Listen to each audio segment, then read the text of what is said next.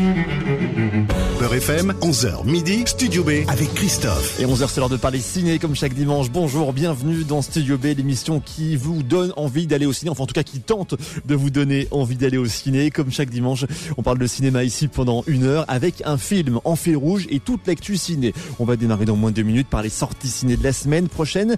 On aura notamment Spider-Man en version animation. On aura une comédie avec Robert De Niro et puis l'adaptation d'un best-seller anglais. Mais ma sortie préférée de la semaine prochaine, c'est celle du film L'île rouge. C'est notre film de la semaine. Il nous emmène à Madagascar dans les années 70, c'est-à-dire 20 ans après l'indépendance du pays, indépendance acquise durement. Et à ce moment-là, dans les années 70, la France avait toujours une base militaire sur l'île, toujours une base militaire au cœur de Madagascar. Notre invité y a vécu enfant et donc forcément sans connaître euh, le contexte géopolitique de l'époque puisqu'il était là-bas, euh, puisque son père était euh, travaillé sur, sur la base. dans ce film, il ravive ses souvenirs dans ce film qui n'est pas autobiographique mais largement inspiré de sa vision de l'époque, vision qui vient se confronter avec la réalité d'un peuple, les Malagasy, en lutte pour sortir définitivement de l'influence de la France. Un film intéressant et à mettre évidemment en parallèle avec l'histoire postcoloniale au Maghreb, au, Maroc, en Algérie et en Tunisie. Notre invité, c'est le réalisateur de ce film il s'appelle Robin Campillo. Il avait réalisé notamment il y a quelques années le film 120 battements par minute. Je suis allé le voir un mardi en fin d'après-midi dans les locaux du distributeur du film. Et puis il n'a pas échappé à la tradition, la tradition du choix des questions. Robin Campillo, bonjour. Bonjour. Et bienvenue sur Beurre FM. Euh, on a une tradition dans Studio B, c'est de proposer à notre invité de choisir deux questions pour vous mettre à l'aise. Vous avez le droit à une question que vous voulez qu'on vous pose, et je vous la poserai un moment euh, durant l'interview. Une question que vous ne voulez pas qu'on vous pose, vous me la dites, et je vous la poserai pas. Euh, la question que j'aimerais qu'on me pose, c'est enfin une question qu'on m'a pas beaucoup posée, c'est euh, comment est-ce que le film va sortir à Madagascar et est-ce que comment les Malagasy vont avoir accès au film? Voilà. Comment il sera distribué Et c'est vrai que c'est une question intéressante pour le coup. On, a l'habitude d'en parler nous euh, pour les pays du Maghreb un peu quand, euh, où le problème se pose, mais c'est vrai qu'on, on, bah, je sais pas comment ça se passe à Madagascar, donc ce sera, ce sera l'occasion d'en parler. Et la question que vous ne voulez pas qu'on vous pose alors la question que je ne veux pas qu'on me pose, enfin qu'on m'a beaucoup posée, c'est euh, pourquoi vous n'êtes pas à Cannes? Parce qu'évidemment, j'ai pas, j'ai ah pas vraiment la réponse. je suis pas la bonne personne. Mais en plus, franchement, je, suis content que le film sorte. Ça fait un film que je porte depuis cinq ans et je, suis très content qu'il sorte euh, maintenant. Je, vraiment, je, je c'est un moment de plaisir euh, assez, assez fort, quoi. Eh ben, on ne parlera pas de Cannes du coup. Bah, très bien, on a vos deux questions. Vous écoutez Beurre FM, nous sommes le dimanche 28 mai. Bienvenue dans le 119e numéro de Studio B. Studio B, les sorties ciné de la semaine. Ça sort mercredi dans les salles. Spider-Man Across the Spider-Verse. C'est la suite de Spider-Man New Generation qui était sorti en 2018. Vous vous en souvenez peut-être. C'était la version en cinéma d'animation. C'était une des premières fois, en tout cas depuis longtemps, que euh, Spider-Man était adapté au ciné en cinéma d'animation. Et ça se passait déjà dans le Spider-Verse avec plein de versions de Spider-Man différentes. Je m'appelle Miles Morales. J'habite à Brooklyn. Ici, je suis le seul et unique Spider-Man. Et franchement, ça se passe super bien. Voilà, vous venez de retrouver ou de faire connaissance avec le Spider-Man que l'on suit dans cette, dans cette version, qui s'appelle donc Miles Morales. Un jour, il retrouve son ami qui s'appelle Gwen Stacy. Miles, tu veux faire un tour? Oh, Gwen Non, t'es sérieuse? Il y a une équipe d'élite avec tous les meilleurs Spider-Héros?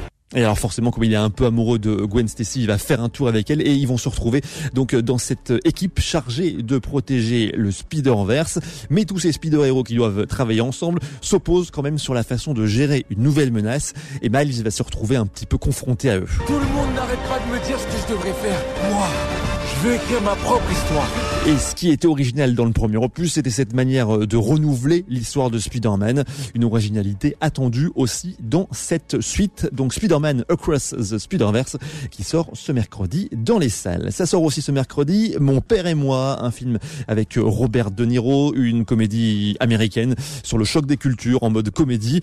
La rencontre entre deux belles familles assez opposées. L'un est père, veuf, immigré italien euh, assez pauvre et les autres sont de riches financiers propriétaires d'une somptueuse maison et d'un yacht. Forcément, quand les deux vont se rencontrer, ça va faire des étincelles.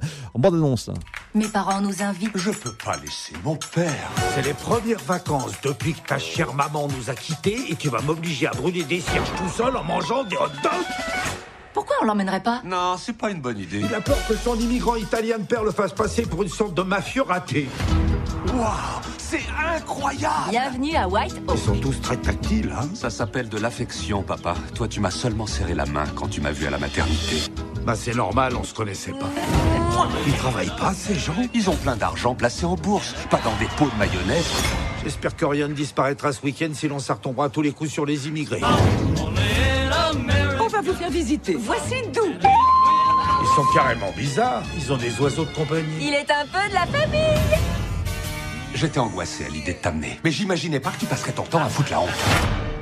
Voilà, c'est la comédie américaine euh, typique, mais après tout, pourquoi pas? Mon père et moi, ça sort ce mercredi dans les salles. Et puis une autre sortie de ce mercredi, l'improbable voyage d'Harold Fry, un film anglais tiré d'un roman à succès, mais un gros succès, c'est un véritable best-seller en Angleterre.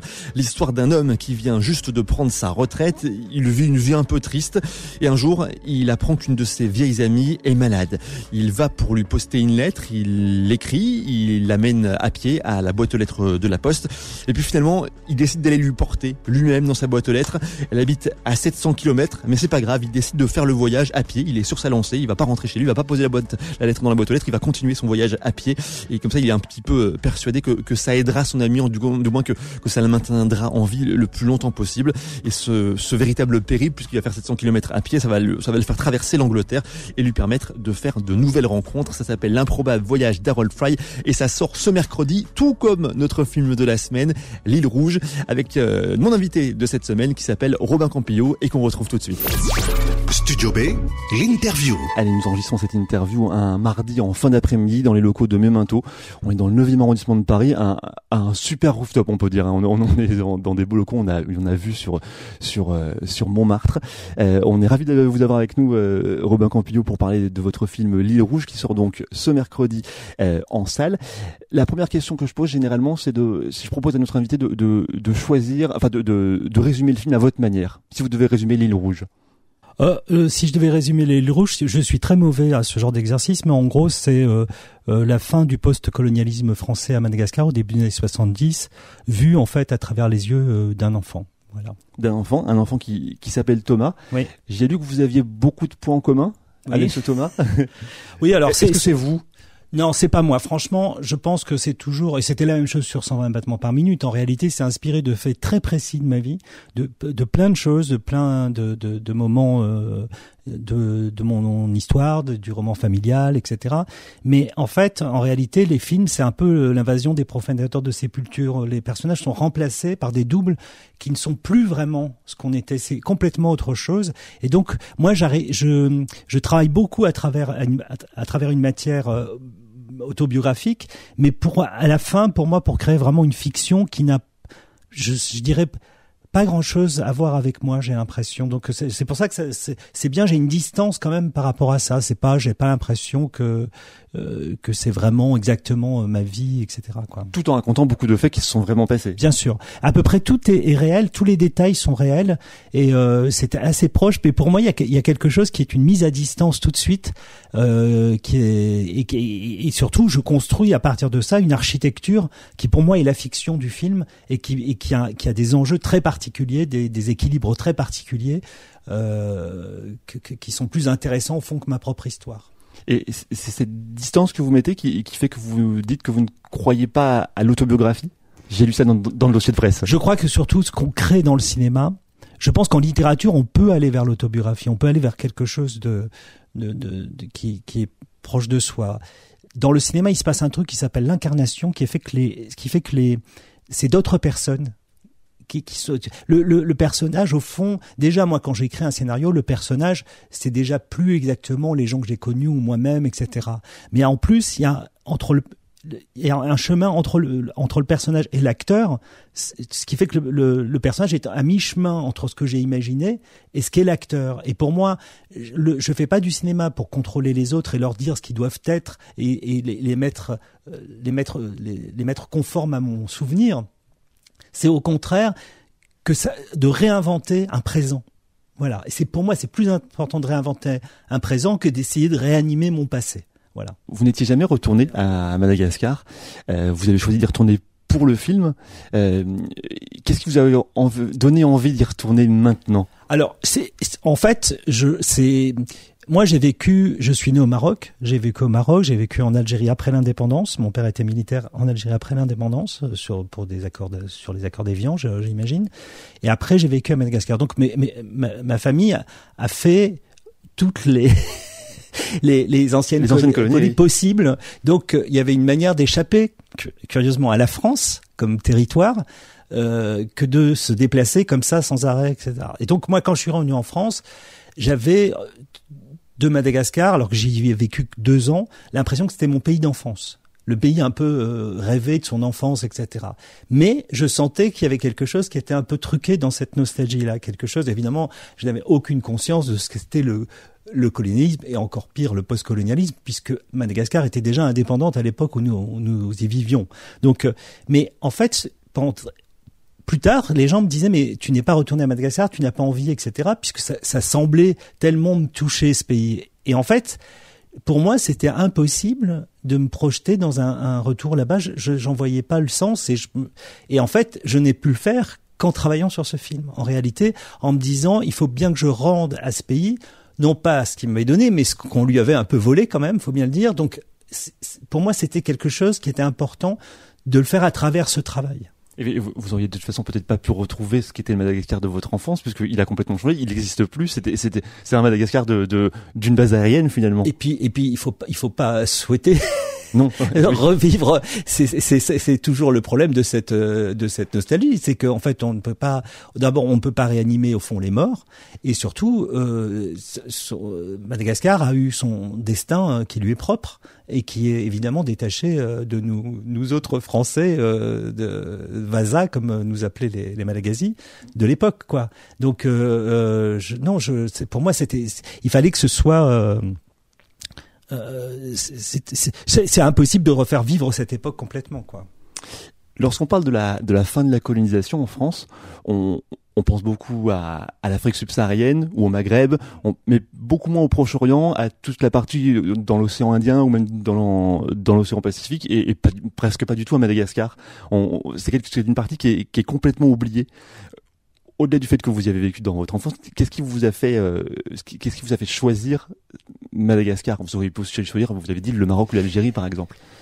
Par- Parce que, alors, c'est vrai que pour être honnête, le Maroc et l'Algérie, j'ai- beaucoup moins de souvenirs. Et surtout, ce que ce qui m'intéressait dans euh, dans Madagascar, c'est que c'est quand même euh, un peu le chaînon manquant entre entre le colonialisme et au fond la France-Afrique ou toutes ces choses. Enfin, l'influence, la présence française ou l'influence française. Euh, ça m'intéressait de, de montrer comment le, le le colonialisme se survivait à lui-même comment il, s'était réinventé après euh, 1960, la date où Madagascar a, a obtenu son indépendance. Euh, comment il s'est réinventé? Il faut pas oublier qu'à Madagascar, comme dans toutes les colonies, il y a eu des massacres. Donc euh, à Madagascar, ça a été vraiment 1947. Le, euh, le- le moment où il y a eu vraiment des, affrontements très mal passé. ouais. très très brutaux et, et euh, où, euh, où donc voilà où c'était le colonialisme le colonialisme à la française c'est-à-dire euh, voilà on, a- on est arrivé à une situation de, de violence extrême et donc après ça en 1960 Madagascar obtient son indépendance, mais la présence française, et quand cette notion de présence française, moi, ce qui me fascine, c'est qu'il y a un truc presque médiumnique, comme s'il y avait, on était des, des, spectres qui, qui hantions encore l'île. Et moi, j'a- j'avais ce sentiment-là qu'on est, qu'on avait une présence un peu spectrale, comme si on, comme si on n'était pas exactement à notre place, comme si on, on occupait des lieux qui étaient pour d'autres, en fait. C'était quasiment 20 ans après cette partie-là, il y avait toujours une, une base. Bien sûr, Euh, mais, mais c'est c'est c'est c'est c'est 12 ans, c'est c'est 12 ans 12 ans après 1960, mais et donc il y avait ce sentiment aussi de vivre en harmonie. Vous voyez ce, ce truc de, de- du post-colonialisme, de on vit en harmonie avec les Malagasy, et- etc. Euh, On vivait en, har- en harmonie en ayant le pouvoir. Donc euh, il y avait quand même un léger déséquilibre social, politique. Euh, donc c'est ça qui m'intéressait. Et puis c'est vrai qu'encore une fois, tout simplement comme moi j'ai été extrêmement touché par le pays, euh, je trouvais je, je, je trouvais fou qu'on ait à ce point oublié cette situation. Et justement, c'est l'occasion d'en reparler. Votre film Ligne Rouge qui sort donc ce mercredi dans les salles. Euh, vous nous avez ramené des souvenirs du tournage. On va en parler un peu plus tard euh, dans l'émission. On va les mettre en, en ligne sur la page euh, Facebook euh, de Studio B. Vous êtes avec nous euh, dans Studio B sur Beurre FM jusqu'à midi, Romain Campillo. Jusqu'à midi, Studio B, le magazine ciné de Beurre FM. Beurre FM, 11h midi, Studio B avec Christophe. Merci d'être avec nous, c'est Studio B que vous écoutez, le magazine ciné de Beurre FM, comme chaque dimanche. On est là entre 11h et midi pour vous parler des films qu'on a aimés. Et en, en l'occurrence, celui-ci, on l'a beaucoup aimé, le film L'île rouge, qui sort ce mercredi. Le film de notre euh, invité de ce dimanche, le réalisateur Robin Campillo. Robin Campillo, sur une grande partie du film, Madagascar est décrit comme une île merveilleuse du point de vue des militaires. Euh, il faut vraiment attendre que le film avance euh, pour voir la colère des Malgaches envers la France, pour sortir un peu de, ce monde merveilleux qui est la base, euh, qui, est la base française. Et le fait que cette colère arrive plus tard, ça la rend presque plus forte. Euh, on, se la prend comme ça en pleine figure, alors qu'on a pu peut-être se laisser mettre dans le rêve nous aussi en tant que spectateur. Comment vous avez construit cette structure? Bah, Moi, je pense que si on veut mon, but, c'était un peu de, brûler ma nostalgie. L'objet de ce film, c'est ce, ce truc-là, de se dire euh, qu'est-ce qu'on en fait? Et en fait, ça ne marche pas si on fait pas vivre le rêve, si on fait pas vivre la féerie euh, coloniale, c'est-à-dire la manière dont le colonialisme propose aux gens qui en sont les acteurs, plus ou moins conscients, parce que en réalité, moi, évidemment, je suis un enfant à l'époque, je, je suis pas conscient, mais d'une certaine même, même les militaires, ils ont des ordres de mission, etc. Mais ils sont dans une insouciance de du, de la big picture qui est, qui est quand même euh, très important. Mais donc il y avait une espèce de de de de, de féerie, d'exotisme, etc. Tout ça, etc. Ils se rendent pas compte en fait. Absolument. Et pour moi, il y avait presque un truc de j'avais envie que dans le film, au dernier moment, on arrache ce truc-là. Pour moi, la brutalité vient du fait qu'on s'attache au personnage et qu'à un moment, il faut, un peu les, non pas, les démasquer, mais en tout cas euh, les congédier. Et, pour moi, c'était ça le mouvement que devait avoir le film. Alors évidemment, dans la féerie qui se qu'on voit pendant tout le film, il y a une inquiétude qui traîne derrière. Il y a, il y a, quelque chose qui fait qu'on sent que les gens surjouent un peu le, trop le bonheur, enfin toutes ces choses-là pour moi étaient très on pas importantes. Tranquille. On, sent il, y a, il y a une intranquillité, voilà. C'est-à-dire que c'est soi-disant pacifié, mais il y a une, il y a une intranquillité qui qui qui parcourt de, de manière un peu électrique euh, les personnages, euh, une inquiétude et, une inquiétude aussi pour les personnages euh, de, Colette, de Robert, etc. La peur de retourner en France, qui est quand même très très paradoxal puisque c'est la raison pour laquelle ils sont là-bas et qu'en même temps il y a une, peur de, rentrer dans la, de retourner à la maison mère puisqu'en fait aussi pour les gens comme Colette, comme cette famille et comme ma famille à l'époque, il y avait aussi comme mon père était sous-officier, on, avait l'impression d'être dans une classe supérieure. C'est toute l'histoire du colonialisme, c'est un peu ce, truc-là aussi. Et que quand on allait revenir en France, on allait retourner dans notre classe. Et que ça, c'était aussi un problème. Et donc, c'est aussi ça ce qu'essaie d'explorer le film. C'est cette, impression de d'illusion quotidienne euh, à la fois du bonheur et de d'une classe qui, qui n'est pas la nôtre. Et quand on quand on se rend, enfin quand quand on quand on rencontre les Malgaches, euh, il y a une partie où, on entend des extraits de textes de de Gallieni.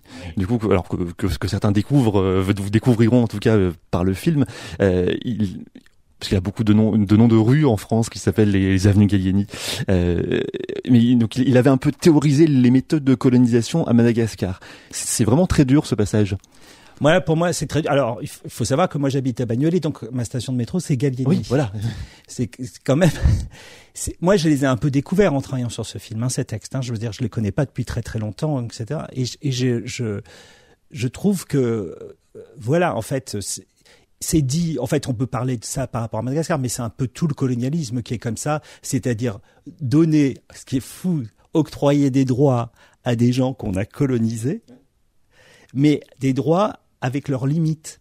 Donc en fait, euh, il y a, enfin, on voit Parce bien. En gros, si on les, si on, on voit bien, les éduque trop, ils vont se rendre compte que c'est pas, que c'est pas on, bien. En Algérie, le moment où on s'est dit que la France ait dit qu'elle allait pouvoir donner le droit de vote euh, dans des élections locales. Enfin, euh, vous voyez, il y a, y a, quand même ce truc de, complètement euh, fou de se dire, mais en fait, c'est parce qu'on a retiré tous les droits aux personnes que on, peut pas considérer qu'on est généreux parce qu'on leur donne quelques petits, quelques de droits. Ça n'est pas possible.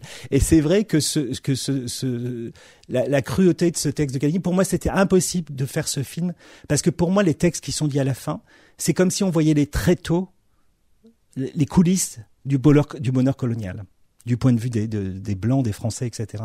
Pour moi, c'est montrer ce qu'il y avait derrière, ce qui, ce qui, ce qui, ce qui sous-tendait ce, ce, cette chose-là. Et moi, je le découvre d'une certaine manière. Et à l'inverse, je découvre autre chose à la fin du film, qui est la chanson, la chanson de la Révolution euh, qui est euh, une chanson de Mahaléo qui s'appelle euh, Veluma et qui dit adieu à l'enfance. Adieu mon enfance. Et ce qui est fou, qui a un double sens. Qui a un double sens puisque mon film c'est aussi sur cet adieu-là, c'est-à-dire la fin de de de de de, de l'illusion d'une forme de, de, de, crédibilité, enfin de, de, de, crédulité, pardon. Et c'est vrai que euh, ça a parcouru d'un seul coup mon film et je me suis dit mais en fait qu'est-ce que ça veut dire être mineur et cesser d'être mineur? Faire de la politique, c'est cesser d'être mineur, c'est de cesser d'être le mineur de quelqu'un. Et euh, évidemment, l'enfant est un mineur par rapport à son père, mais Colette est au fond considérée comme une mineure par rapport à son mari. Et moi, quand je vois les photos de ma mère à l'époque, j'ai l'impression de voir ma grande sœur. Donc, il y a, y a, quand même quelque elle chose. Elle était très jeune. Elle était très jeune. Elle, en fait, elle avait 33 ans. Elle avait déjà trois enfants, dont un qui était quand même plus, euh, qui était un adolescent. Donc, c'est il y a presque un anachronisme. Et, et, et Robert, le militaire, est aussi un mineur par rapport à sa hiérarchie et, vous voyez, c'est en fait c'est toute une un système d'infantilisation en réalité.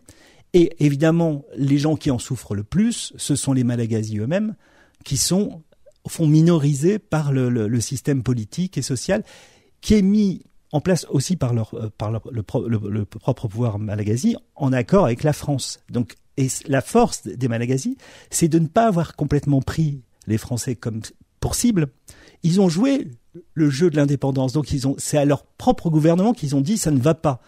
On ne veut pas apprendre le. Ils ont joué la fiction qu'avait qu'avait mis euh, en place la France dans ce pays. Donc ils ont demandé à leur, euh, à leur président, nous ne voulons plus apprendre le français, nous voulons, avoir des, diplômes qui ont une valeur euh, au, vu des études que l'on fait parce que ça a été beaucoup. En fait, au fond, c'est un peu, c'est assez proche de 68. Il y a eu des révoltes de, paysans dans le sud de l'île et il y a eu des révoltes de lycéens et et d'étudiants euh, sur, dans, sur les hauts plateaux, à Tananarive, etc. Des révoltes que on, on, voit dans le film que, que, que les Français aidaient euh, le gouvernement local Malagasy Absolument. à contrer. Ah, le, le, la France s'est tenue à distance. Ça, c'est la, c'est la, la, chose. D'ailleurs, on voit dans le film, au fond, la manifestation passe devant la base dans, dans, dans une espèce d'indifférence. Alors, il y a eu quand même des heurts, hein, etc. Mais c'était quand même l'affrontement, c'était très beaucoup avec le, le pouvoir euh, Malagasy en fait. Et euh, mais encore une fois, la France était derrière tout ça, en, faisant, en essayant de ne pas trop intervenir. Encore une fois, le, le, trauma de 1947 faisait que la France ne voulait pas trop s'investir là-dedans. Donc, elle, elle, elle, formait les gens, elle faisait des manœuvres. L'importance pour la France, c'était pas tellement, c'était plus le pouvoir sur le pays, c'était la position dans l'océan Indien, la, la position, la base, la, la position géostratégique vis-à-vis de l'URSS, etc. Faut, faut comprendre, c'est ça moi, quand je travaille sur ce film, je découvre que le, le bonheur quotidien qui est le mien à l'époque est lié à une position géostratégique de la France. Voilà, c'est aussi simple que ça. Tu fais la gueule, Roberto?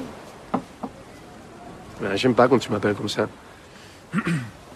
C'est joli pourtant, Roberto. C'est comme ça que tu s'appelais quand on s'est connus, Roberto. Ah oui? Mm. C'est grâce à moi qu'il est devenu français. Quoi Ah non, c'est pas vrai. Si, en m'épousant. C'est grâce à l'armée que je suis devenu français. Ah bon? Alors, on vient de l'entendre dans l'extrait. Il y a quand même beaucoup de questions d'identité aussi euh, dans votre film. Il y a donc euh, Robert qu'on a entendu, le père de Thomas, qui était espagnol et qui devient français. Alors, grâce à sa femme ou à l'armée, du coup, on, entend qu'il y a débat.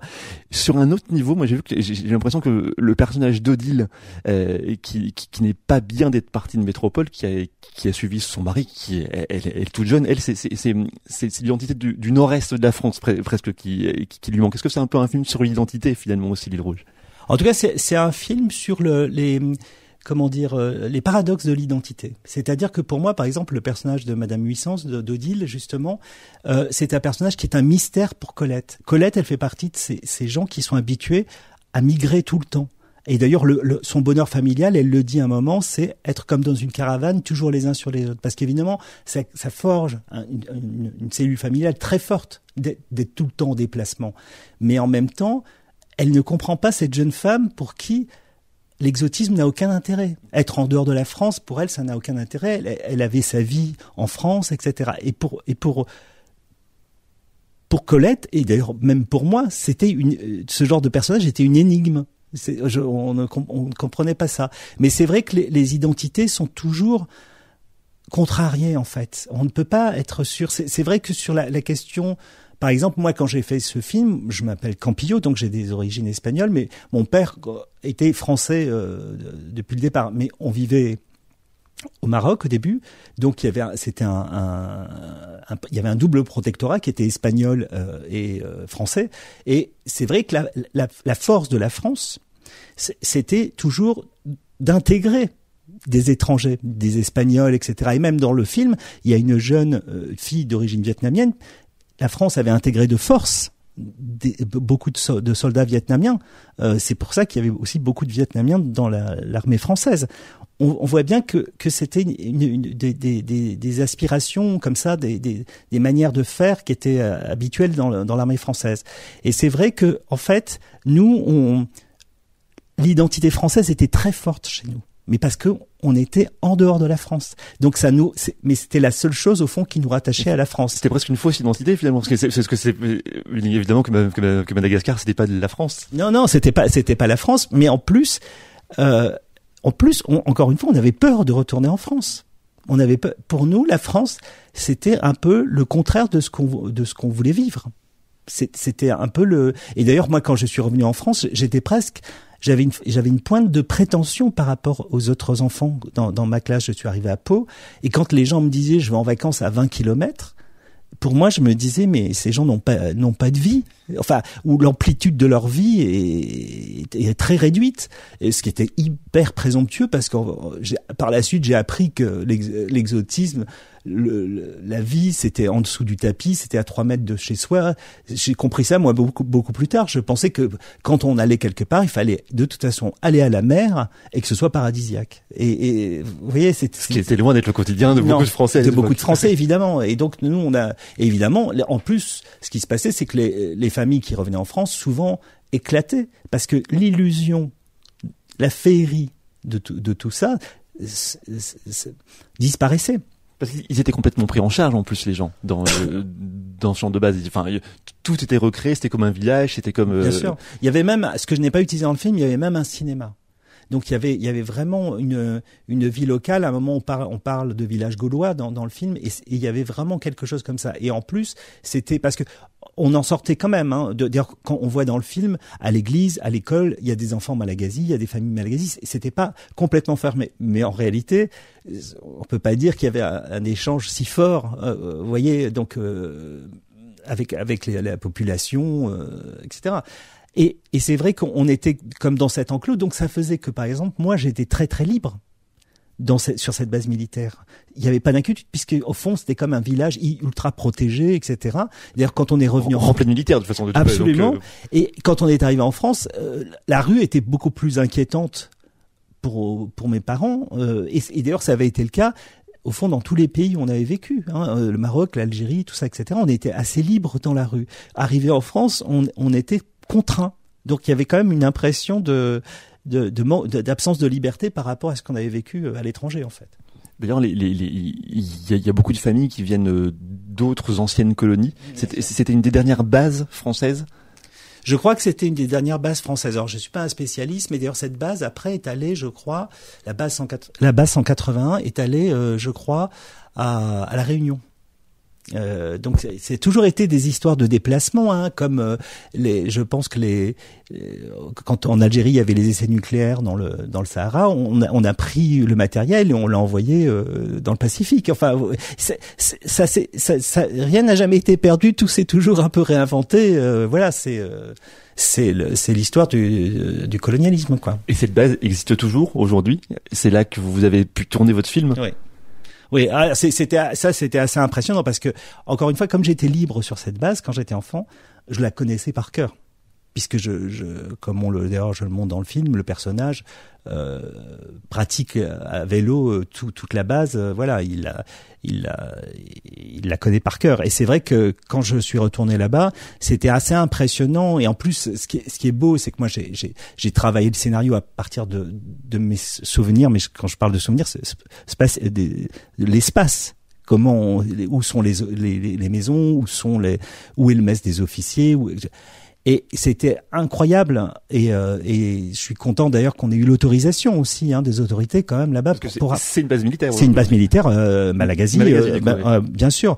Et, et, et voilà. Et donc on, on a le fait qu'on ait pu retourner là-dedans parce que vous voyez, c'est là-dessus quand on parle de la réalité. Moi, c'est moins important au fond mon affect par rapport au souvenir que la réalité des choses. Quand on tourne dans le vrai mess des officiers, etc. Pour moi, je trouve que la réalité, elle est toujours plus hirsute, plus plus incroyable que ce qu'on peut reconstituer après. Il y a quelque chose qui est qui est incontestable et qui est tellement étrange que que, que pour moi il y a il y a rien de plus il n'y a rien de plus poétique que le réel pour moi. Et, c'est vrai que quand on a pu tourner dans les lieux, etc., il y avait quelque chose. Et en plus, ça racontait un peu ce que je voulais, c'est-à-dire de se dire au fond, c'est comme, mettre en scène des, fantômes. Vous voyez? On parle de l'île rouge, Robin Campillo, c'est votre film, il sort mercredi dans les salles avec euh, à l'affiche notamment euh, Nadia Tereskavix, euh, Kim Gutiérrez et puis le petit Charlie, Charlie Vauzel. on continue de, parler de l'île rouge jusqu'à midi sur Beurre. Jusqu'à midi, Studio B, le magazine ciné de Beurre FM. Beurre FM, 11h midi, Studio B avec Christophe. Studio B en prise intérieure jour aujourd'hui puisque euh, on enregistre cette interview un, mardi en fin d'après-midi euh, avec une belle vue sur le sur sur Montmartre. On est dans le 9e arrondissement de Paris dans, dans les locaux de distributeurs de films euh, avec Robin Campillo donc le réalisateur du film L'île rouge. On vous a demandé de ramener des souvenirs du tournage, enfin un souvenir du tournage en tout cas, vous en avez ramené deux, ça tombe bien, c'est ça, ça, va être l'occasion de d'en parler peut-être encore un peu plus. C'est ces deux photos que vous nous avez ramenées. Est-ce que vous pouvez nous décrire ces photos? Bah, c'est deux photos d'une comédienne malagasy qui en fait au départ est ce qu'on appelle une non professionnelle qui s'appelle Amélie Rakoutou Rimalal et euh, et euh, j'adore ces photos et j'adore euh, cette jeune femme parce qu'en fait on l'a on l'a on n'a pas pu faire de de casting là-bas, puisque c'était l'épidémie. Donc en fait, c'était des, des, des, personnes qui nous envoyaient des, des, des vidéos qu'elles faisaient elles-mêmes. Enfin, il y avait une personne qui les, qui les aidait, mais en fait, euh, voilà. Et donc elle s'était présentée, etc. Je la trouvais assez extraordinaire, mais bon, euh, c'était compliqué pour moi de savoir. Euh, euh, comment elle jouait, etc. ça, se fait jamais en, en, visio les castings normalement. C'est très dur en fait. C'est très incarné les, les, les, les, vraiment les castings. C'est très, il faut être. Euh, c'est vraiment une question de, de, de, oui, de d'être en en chair et en os quoi comme ça. Et c'est vrai que en fait ce qui s'est passé c'est que on lui on, je lui ai fait on lui a fait faire quelques essais etc. Mais à, un moment mon directeur de casting mais assez tard genre je crois euh, deux mois avant le ou un mois avant le avant le tournage est allé là-bas pour évidemment régler des questions de de, de, de tournage et a pu avec elle et un autre acteur on, on a pu faire des vrais essais sur une scène, etc., en improvisant un peu, etc. Et ces essais sont une des choses les plus belles qui m'était donné de voir en casting. C'est-à-dire que c'est le, c'est le, la joie absolue. C'est pas quand on a trouvé une personne qui est une non professionnelle, qui va faire la blague, etc. Mais on découvre une actrice. On découvre quelqu'un dans un pays où, où, où les, les, les, les, possibilités de jouer, il y a du, il y a du théâtre, etc. Mais c'est, dans les films et tout, c'est très compliqué. Il n'y a pas beaucoup de production là-bas. Et c'est vrai que le, le fait d'avoir cette chance d'avoir quelqu'un qui incarne à ce point-là un personnage qui est un personnage clé dans le film, c'était incroyable. Et elle est arrivée, elle avait euh, Amélie n'avait pas quitté euh, j'avais quitté Madagascar donc elle est arrivée la veille du tournage hein, on tournait à, à ce moment-là à Salon de Provence puisqu'on tournait sur une base militaire avec des avions d'époque etc avec un avion d'époque. Elle est arrivée, on l'a, maquillée, on l'a, elle s'est mise, on l'a mise devant la caméra et elle a joué directement comme ça. Et surtout, pour moi, là où c'est très important, c'est là où elle s'est révélée, c'est à Madagascar, quand elle a son long dialogue avec euh, un, autre Malagasy qui travaille au mess des officiers et où elle incarne cette espèce de prise de conscience, de, clairvoyance de cette jeune femme qui à la fois est prise dans le dans le, rêve colonial et qui en fait a la distance nécessaire pour comprendre que tout est truqué en fait. Et, puisqu'elle a une aventure avec un jeune militaire euh, français. Et, donc voilà quand je l'ai vu jouer je, me suis dit mais c'est une chance inouïe d'être tombé sur Amélie de, de voilà cette jeune femme qui en plus dans le film est un personnage relais qui nous amène aussi à la révolution euh, et, euh, et, et euh, c'est un truc que je tiens à dire parce que la révolution, quand il y a une révolution possible, cette jeune femme n'est pas une militante dans le film. C'est juste une femme qui a une, qui, a une, qui comprend ce qui, les enjeux un petit peu. Elle prend au fond le train de la révolution en marche, mais on fait pas de révolution juste avec des militants. On fait une révolution quand les gens ont un minimum de conscience pour prendre le train en marche de la révolution, quoi. Euh, ben voilà, on, on, a mis les, les photos sur la sur, sur, la page Facebook euh, de Studio B. Et euh, je, je, voulais dire, et je peux dire rajouter une chose. Bien sûr. C'est, excusez-moi, c'est c'est que en fait il y a il y a un problème, c'est qu'elle devait venir nous rejoindre pour euh, pour présenter le film. On a fait une avant-première il y a quelques jours, et ça, ce qui, ça ça a été terrible parce qu'on n'a pas réussi à avoir son visa à cause de l'administration française. On pouvait avoir le visa dans deux jours après après ou quelque chose comme ça. Donc elle n'a pas pu partager ce moment avec nous. Et je, c'est quand même vu ce film, je trouve incroyable qu'on puisse reproduire encore et encore ce genre de, de discrimination, tout simplement, quoi. Voilà. Oui, parce qu'il n'y a, a, pas de raison de ne pas lui donner là. Enfin, non, et elle, donc elle va venir et il y aura d'autres avant-premières, etc. Mais franchement, je, je trouve que c'est que c'est c'est pas bien. On est, je suis bien d'accord. Oui, c'est choquant pour le coup. C'est le vous vous dites, elle a, elle a un rôle très important dans le film. Euh, avant d'incarner la prise de conscience, on la, on la découvre presque au travers de son histoire d'amour euh, qu'elle a avec un, avec un, avec un autre jeune militaire. On va écouter un extrait du film. Ah, il paraît qu'il est fou d'elle, il veut l'épouser et rester ici. Ah, il paraît surtout qu'elle lui a jeté un sort. non, mais pas un sort. Vous y croyez à ça? Bah oui. il est jeune, c'est tout. Elle a dû lui faire des trucs au lit qu'il connaissait pas, alors il est tombé amoureux. Mais non, enfin, elles font tout ça ici, c'est connu. Oui, il y a plein de jeunes appelés qui se font avoir comme ça. Regardez, il y a le père Bertin qui mène sa petite enquête. Qu'est-ce qu'il va faire, tu crois? Euh, C'est lui qui pratique l'exorcisme. Alors, on comprend que c'est très mal vu euh, par le personnel militaire sur place qu'il y ait ce militaire euh, qui vive une histoire d'amour finalement avec une avec une jeune Malagasy, une, une jeune fille qui qui vit là. Euh, on parle d'exorcisme dans le dans dans le dans, dans l'extrait qu'on vient d'entendre. Il y avait vraiment de l'exorcisme. Euh. Alors je je ne sais pas. En fait le film le film joue beaucoup sur aussi. C'est pas vraiment non plus un film historique parce qu'il aussi il joue aussi sur les oui dire. Mais c'est important parce que c'est un peu c'est aussi les légendes des les légendes de, du colonialisme, c'est les histoires qu'on se raconte. Alors effectivement on sait que euh, les, les femmes les, les prostituées le, d'Ivat qui étaient proches de pratiquer de la magie, enfin. Euh, donc en fait, ça, à ça correspondait un fantasme des, des, des des Blancs, qui imaginaient des choses complètement invraisemblables. Il y avait une tolérance. Des, des, des, militaires qui, qui avaient des, relations avec des, des jeunes Malagasy, ça, ça arrivait. Le problème, c'est quand la personne, quand le militaire tombait amoureux. Vous voyez, c'est ça, c'est toujours la même chose. Il n'y avait pas un racisme ouvert, etc qui, qui se disait tant que ça, mais il y avait une espèce de, de, de, de discours un peu euh, voilà exotique, un peu effrayant ça sur pouvait la. pas être sérieux quoi. Ça pouvait pas être sérieux à moins qu'il y ait de la magie, de l'ensorcellement, etc. Et on, il, se disait, et pour moi l'enfant boit toutes ces paroles, que le, le, le, le curé faisait des exorcismes. Et euh, je l'ai entendu plusieurs fois, et qu'il qu aidait les, les, les... Et donc, moi, ce qui m'intéressait dans le film, c'est d'avoir des statues d'images dont on ne sait pas si elles sont réelles ou pas, ou si c'est dans la tête du gamin ou pas. Mais c'était en tout cas dans l'inconscient, dans l'imaginaire des, des, des Français là-bas à l'époque. C'est-à-dire euh, cette impression que euh, voilà, il fallait euh, il fallait lutter contre des, des de, de l'ensorcellement, ce qui est fou parce que c'est vraiment c'est vraiment Ulysse face à Circé, enfin le voyageur face au danger des îles. C'est toujours ces, fantasmes comme ça qui étaient assez fous quoi. Et c'est peut-être pour contrer l'idée que, que des gens puissent rester parce que les, les, les gens étaient dans, dans la culture française du colonialisme. Peut-être qu'en en, en, rencontrant trop et en vivant avec des gens locaux, ils auront peut-être peut-être envie de, de, de, rester et de devenir eux-mêmes Malagasy. Bien sûr, en, presque. En tout, en tout cas, il y avait quelque chose de, de, de l'ordre de la trahison qui, qui, qui, qui, était qui était là-dedans. J'ai l'impression euh, qui était vraiment euh, l'impression que. Mais ce qui m'intéresse aussi dans le personnage de Bernard, donc qui tombe amoureux de, de Myangal, c'est que euh, c'est aussi de montrer comment ça se métamorphose, le regard se métamorphose autour de ces personnages au fur et à mesure du film.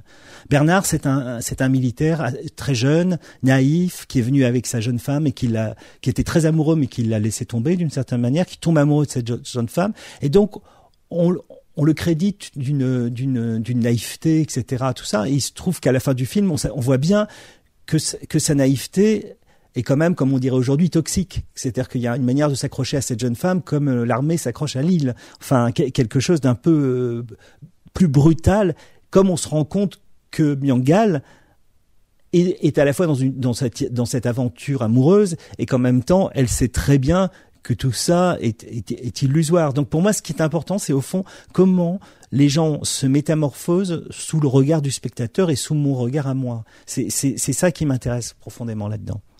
Il y a une autre héroïne dans votre, film dont on n'a pas encore parlé. C'est Fantomette. Oui. J'imagine que vous, que vous, que vous, je voulais en venir. Qu'est-ce qu'elle vient faire à Madagascar, Fantomette Alors, d'abord, c'est la vraie Fantomette. Hein. C'est avec le masque, la cape. euh, euh, c'est un truc qui était très important pour moi parce que oh, d'abord je lisais Fantomètre mais, j'avais envie aussi qu'il y ait un autre imaginaire qui se greffe, qu'on reste pas juste dans l'imaginaire euh, de justement de du colonialisme, etc., de, de, de l'exotisme, etc. Pour le personnage, pour Thomas Fantomètre, ça évoque d'abord une première chose qui est la France. On voit la France à travers Fantomètre et comme je le voyais comme j'étais enfant, mais moi, j'ai fait des repérages pour tourner Fantomètre dans, la vie réelle, dans les, villages, etc.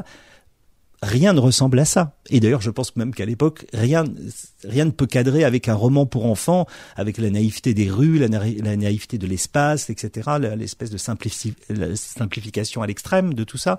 Donc, en fait, on, on, a, on, a, fabriqué tout ça à partir de maquettes on a fait que les personnages se, se euh, se meuvent sur des sur des sur des maquettes comme ça pour retrouver un peu cet imaginaire. Parce que au fond pour Thomas la France est presque l'exotisme absolu. C'est c'est et, et et en plus de ça ce qui m'intéressait c'est que c'est une héroïne qui est une enfant mais qui n'a pas de parents et qui lutte contre des adultes. Et d'ailleurs, pour, pour moi, c'est pour ça que j'ai voulu que les, les, les adultes dans les épisodes de Fantôme aient des masques. C'est-à-dire une mono-expression et, une espèce d'opacité comme ça. Et pour moi, ça donnait aussi l'impression que dans le reste du film, les gens portaient des masques. C'est cette espèce de rapport-là que, je voulais. Et en plus, ça m'intéressait que le, personnage de Thomas s'identifie à un personnage féminin. C'est-à-dire que, comme si c'était en, contradiction avec l'ambiance de l'armée, l'ambiance militaire, l'ambiance très virile de, de, cette présence euh, là-bas, quoi, et auquel l'enfant est confronté. Et, euh, et, par exemple, un, des moments où, où, on découvre ça, c'est le moment où il va voir, voir le Père Noël et qui découvre que derrière, dans l'obscurité, ce sont des militaires en treillis qui passent les cadeaux, par exemple.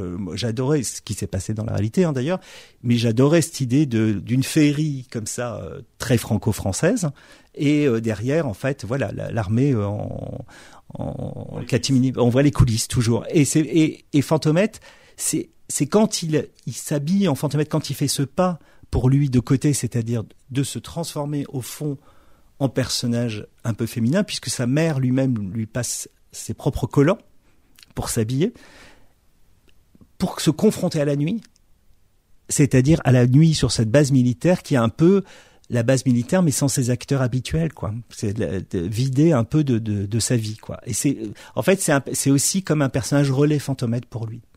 Ça lui permet de sortir un peu. Oui. C'est c'est c'est c'est l'héroïne de Thomas donc, mais c'est aussi l'héroïne de sa copine de classe, Suzanne. Euh, Suzanne qui va être importante pour Thomas parce que c'est c'est un peu elle qui va le pousser. Lui, il est un peu toujours euh, dans les de sa mère. Il est un peu il est, il, mm. il est caché dans sa dans dans dans sa malle. Il, il se il se une malle, enfin le de transport quoi. Hein. Euh, c'est et finalement c'est c'est elle qui lui dit que Fantomette, elle voit ce que les autres ne voient pas parce qu'elle elle l'observe. Et c'est c'est c'est ça qui lui donne un peu l'envie d'observer aussi. Oui, enfin je pense qu'il l'a en lui, mais lui il, il a il a un plaisir à observer les gens. Elle elle lui dit au fond, elle elle, elle, elle lui rappelle que si on aime observer les gens, c'est parce qu'ils ne correspondent pas à ce qu'ils disent être et que et que en fait elle rajoute en fait une couche évidemment et à travers Fantomette sur la question au fond de d'essayer de, de voir ce qu'il y a derrière l'image qu'on nous présente.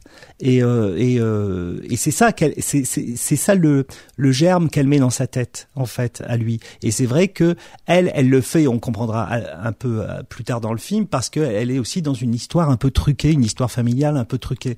Et c'est au fond cette cette question du regard c'est quand je vous dis en fait en fait on voit des gens mais c'est notre regard qui se métamorphose par rapport à eux parce que comme si on découvrait une autre facette de chaque personnage. Pour moi, c'est toujours ce qui m'intéresse dans un film, c'est de regarder les gens au point qu'ils se métamorphosent sous nos yeux et que et qu'en réalité euh, la lecture qu'on a d'eux se, euh, devienne presque contradictoire et ça je pense que c'est un, un, peu ce que je recherche et ce que Thomas recherche dans son dans sa lecture de la lecture qu'il fait de la réalité on va parler aussi des, acteurs. On retrouve euh, Nadia Tereskavik dans ce film.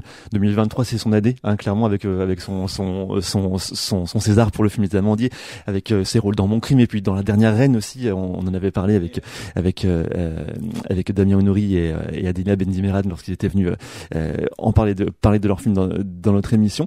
elle était peut-être moins bankable au moment du casting. comment vous l'avez choisi alors je l'ai choisi en fait. Euh, au départ, je l'avais vu pour euh, pour un personnage plus jeune qui était celui d'Odile en fait. Euh, et, et j'ai fait faire quand même tout de suite des essais avec Kim Gutiérrez qui qui joue le rôle de Robert que j'ai trouvé lui sur internet en cherchant comme ça. Pour j'ai eu tout le temps de du Covid pour aller sur internet chercher des acteurs. Et c'est vrai qu'elle je, je me disais qu'il y avait une il y avait quand même une alchimie avec euh, avec euh, Kim. Et donc je la trouvais un peu jeune. Et c'est après quand j'ai j'ai vu justement les photos de ma mère que je me suis dit mais en fait il y, a un anachronisme. Elle paraît trop jeune pour avoir eu des enfants que je me suis dit mais au fond, il y avait un truc que je trouvais intéressant, qui est un peu dans, j'avais vu un peu dans un film comme Muriel d'Alain René, où il avait pris Delphine Seyrig qui joue une vieille dame alors qu'elle elle était beaucoup plus jeune, mais qui donnait l'impression qu'elle était passée à côté de sa vie. Et moi, ce qui m'intéressait sur le personnage de Colette, c'est qu'en fait, on sent qu'elle a un potentiel, elle a des potentialités, elle a des aspirations plus importantes que d'être une femme au foyer, en réalité, et qu'elle a une vivacité, elle a une poésie, elle a une rêverie qui la raccroche euh, pas seulement à son enfant, mais à l'extérieur, à l'horizon. Et, et, pour moi, ça a empêché le personnage d'être, de s'enfermer sur lui-même. Et, euh, et, donc, et comme avec Kim, je trouvais que ça, ça, ça, fonctionnait euh, très bien. Je, voilà. Mais après, Nadia, Nadia, elle a une force qui lui est propre qui est qui est une, une rage de jouer. Je, je, ne sais pas si elle elle a envie de faire autre chose que ça, mais elle donne pas vraiment l'impression qu'elle soit qu'elle ait qu'elle ait envie d'avoir autre chose que ça dans la vie, quoi. Oh bah, euh, on lui souhaite d'avoir ça encore longtemps, et, et, ça ne fait que commencer, je pense. C'est une excellente comédienne, tout simplement. Exactement. Euh, il, il, paraît que c'est difficile de tourner avec des enfants. Euh, comment ça s'est passé avec euh, avec le petit Charlie Vaudel, qui, qui, qui, a quand même le. alors, on a dit que c'était pas vous complètement, mm. mais c'est un, c'est, il, il, vous incarne presque un peu vous. Oui, oui, oui. Enfin, il est, c'est dur avec les enfants. C'est dur pour les enfants, surtout mm. les tournages. Faut quand même être honnête. C'est sur la question de la concentration, même si on respecte les horaires, etc. Euh, c'est c'est quand même euh, très compliqué parce qu'ils comprennent pas complètement. Euh, bah, c'est du travail finalement. Bah, et surtout quand on. Et à cet on n'est pas censé travailler. J'ai tendance à faire quand même pas mal de prises, etc. Mais ce qui était très beau, c'est-à-dire que Charlie, très vite, j'ai compris que c'était lui. Mais j'ai compris malgré le fait qu'il ne, la première fois où je l'ai vu, il ne voulait même pas jouer. C'est-à-dire qu'il est venu avec sa mère et il voulait repartir. Et donc, en fait, ça a été, moi j'avais ce pressentiment que c'était lui. Donc, je l'ai revu plusieurs fois, mais sans le forcer à jouer en essayant de, de discuter avec lui, de voir ce qui, ce qui lui faisait peur, etc. Tout ça. Et en fait, après, j'ai compris, euh, parce que, mais c'est comme ça même avec les, les acteurs adultes, il y a plusieurs façons de faire. On est face à un être humain et on a, c'est un dialogue différent à chaque fois. Moi, je pense, et c'est vrai que lui, en fait, il y a un moment où je lui ai demandé, on faisait un dialogue, mais où je lui disais les phrases qu'il devait dire sur le ton qu'il fallait, à mon sens, et avec la, la, la lenteur aussi, parce que les gens ont, tendance à, à, lâcher le texte alors qu'il faut l'interpréter, faut l'incarner, quoi. Et donc, au fur et à mesure, il a, il a, il a par pure imitation, il l'a fait. Et après, c'est presque rythmiquement et au fond, après, intellectuellement, qu'il a compris ce qu'il fallait faire. Et notamment, il a ce truc extraordinaire qui, pour moi, est très important dans les acteurs. C'est le fait qu'il est autant absent que présent c'est qu'il a des moments où il se perd dans, dans sa tête et que pour moi c'est de l'or. Il joue pas toujours. Quoi. Il, il joue pas toujours. Il joue. C'est comme c'est comme des marionnettes qui d'un seul coup se, se, désincarnent parce que les, les fils ont lâché quoi. Et, et pour moi ce, ce truc-là sur tous les acteurs c'est très important. C'est justement le moment où on voit que les gens interprètent des rôles quand même euh, sociaux, politiques ou autres euh, dans la vie quotidienne quoi au début de l'émission, je vous ai proposé de choisir une question euh, que vous vouliez qu'on vous pose et vous m'avez dit que vous vouliez parler euh, de la distribution du film. Euh, comment l'île rouge allait être être distribuée à Madagascar? Parce qu'évidemment, vous avez envie que qu'il soit vu par les Malagasy. Alors, ce qui est, ce qui je vous pose, je, je, me pose à moi-même cette question parce que la question est pas évidente. C'est vrai que les, les Malagasy, enfin, nous, on a travaillé avec quand on est allé là-bas, on a travaillé effectivement avec des techniciens. On a essayé de relancer. On a eu un producteur exécutif, enfin deux producteurs exécutifs, et, c'était important quand même de faire ce film avec eux, un minimum quoi, et en espérant que ça ouvre quand même des, des, possibilités pour de tournage là-bas, etc. Il y a un désir de ça, il y a un désir de fiction, et c'est toujours un enrichissement, un enrichissement profond dans une société quand il y a la possibilité de produire des images de soi-même. Et on voit peu aujourd'hui de films euh, qui viennent de Madagascar. C'est très compliqué parce que c'est très compliqué de tourner là-bas. On, on, est dans un pays où il y a un déséquilibre économique tellement fort que c'est toujours très compliqué de, de faire un, un, un, tournage qui, qui éthiquement se tienne un tout petit peu. Il peut pas l'être complètement, faut arrêter de rêver, mais qui est quand même quelque chose qui passe euh, de, de fort. Et c'est vrai qu'après se pose la question, qui pour moi est très importante, c'est comment rendre le film visible là-bas. C'est-à-dire qu'effectivement, il y a des salles, on, on, est en train de négocier, il y a, il y a un, un, centre français, culturel français, etc. Mais aussi comment faire que, euh, est-ce qu'il faut faire des projections en, en plein air? Est-ce qu'il faut tout ça? Parce que l'accès au cinéma est, est, pas possible économiquement, c'est très cher. C'est trop cher, pour bien les, sûr. C'est trop cher. Alors c'est bien, c'est bien que des cinémas le sortent et que des gens aillent le voir, etc. Mais euh, moi, je crois qu'il faut essayer de, de, faire tout en même temps. C'est toujours la, la, même histoire. Mais pour moi, il y a vraiment un, sens à, à, ce que le, le, film soit soit disponible. Moi, quand j'ai travaillé ici, par exemple, il y a des gens qui m'ont aidé. D'abord, il y a Jean-Luc Rarimanan qui est un, un écrivain euh, qui a beaucoup écrit sur l'histoire de Madagascar et sur euh, sur sa vie actuelle et son rapport à, à l'île, etc. Et euh, qui a été consultant sur le sur le scénario. Hein, évidemment, je pouvais pas tout t'imaginer moi-même. Euh, et euh, euh, et il y a aussi des gens qui ont été des, des, des, gens qui ont vécu cette période, qui ont été militants à l'époque, etc. Donc à qui j'ai montré le montage, par exemple. et et pour eux, c'était c'était incroyable de redécouvrir. Moi, ça, ça, ça m'a tué parce qu'il y a un moment, on voit une, manifestation dans la rue vers la fin du film, et une, euh, je l'ai montré à un couple qui habite d'ailleurs à Bagnolet aussi, et, et, et la femme s'est levée et a dit tout de suite, j'y étais. Moi, ça m'a, j'avoue que ça m'a, ça m'a fait un choc parce que j'imaginais bien que je recréais quelque chose, mais en fait, j'avais complètement oublié que quelqu'un pouvait y être, être vraiment. Et elle, elle avait 12 ans quand sa mère l'a réveillée la, la, nuit pour aller manifester, pour aller accueillir les gens qui venaient du bagne, qui étaient relâchés, des, les, militants. Et, et c'est vrai que voilà, il y a quand même un peu l'envie que ce soit vu. Alors après, il y a, de toute façon, ce sera sur les plateformes, mais même les plateformes, c'est très compliqué pour voilà je pense que je pense qu'il faut que vous accompagnerez le film sur place vous ah moi je vais l'accompagner bien sûr ça c'est sûr c'est c'est c'est important voilà qu'on sur les endroits où on a tourné qu'on puisse le montrer à l'hôtel où on a vécu etc au personnel etc je pense que c'est très important ouais Merci beaucoup, Robin Campillon. Merci à vous. C'était donc l'interview de Robin Campillo pour le film L'île rouge qui sort ce mercredi dans les salles. C'est la fin de cette émission. On se retrouve dimanche prochain.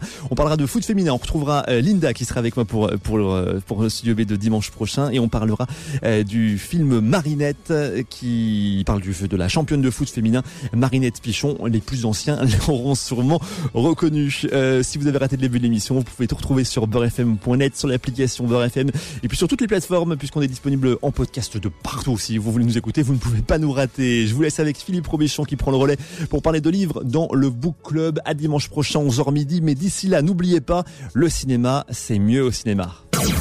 Studio B, le magazine ciné de Beurre FM.